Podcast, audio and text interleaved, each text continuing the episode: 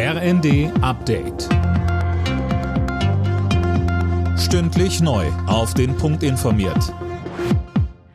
Ich bin Nanju Kuhlmann. Guten Abend. Wirtschaftsminister Habeck hat eine groß angelegte Energiesparkampagne gestartet. Er sagt, wer Energie spart, hilft, dass Deutschland unabhängiger von russischen Importen wird und tut was fürs Klima. Mehr von Anne Brauer.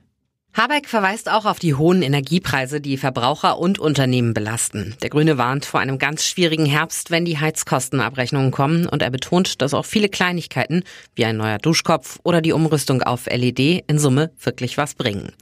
Mit dem Boot hat er ein breites Bündnis aus Verbänden und im Rahmen der Kampagne soll es nicht nur Ratgeber und Tipps geben, sondern auch Förder- und Beratungsangebote.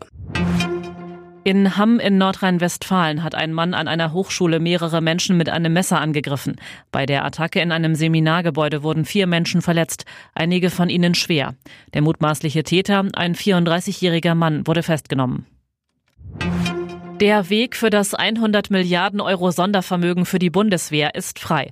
Nach dem Bundestag hat auch der Bundesrat zugestimmt. Auch hier kam die nötige Zweidrittelmehrheit für die Grundgesetzänderung zustande. Der Leiter der Bayerischen Staatskanzlei Florian Herrmann von der CSU.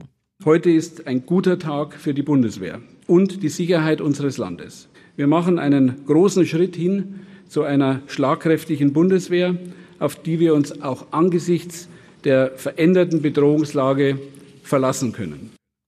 Die Länderkammer hat außerdem die Rentenerhöhung zum Juli genauso wie den 12 Euro Mindestlohn ab Oktober abgesegnet. Der Tankstelleninteressenverband wirft der Mineralölwirtschaft vor, den Tankrabatt durch Preiserhöhungen schon längst zu Geld gemacht zu haben. Und es werde weiter erhöht. Im August könnte der Literpreis bei 2,30 Euro bis 2,60 Euro liegen, sagte ein Verbandssprecher der Stuttgarter Zeitung. Alle Nachrichten auf rnd.de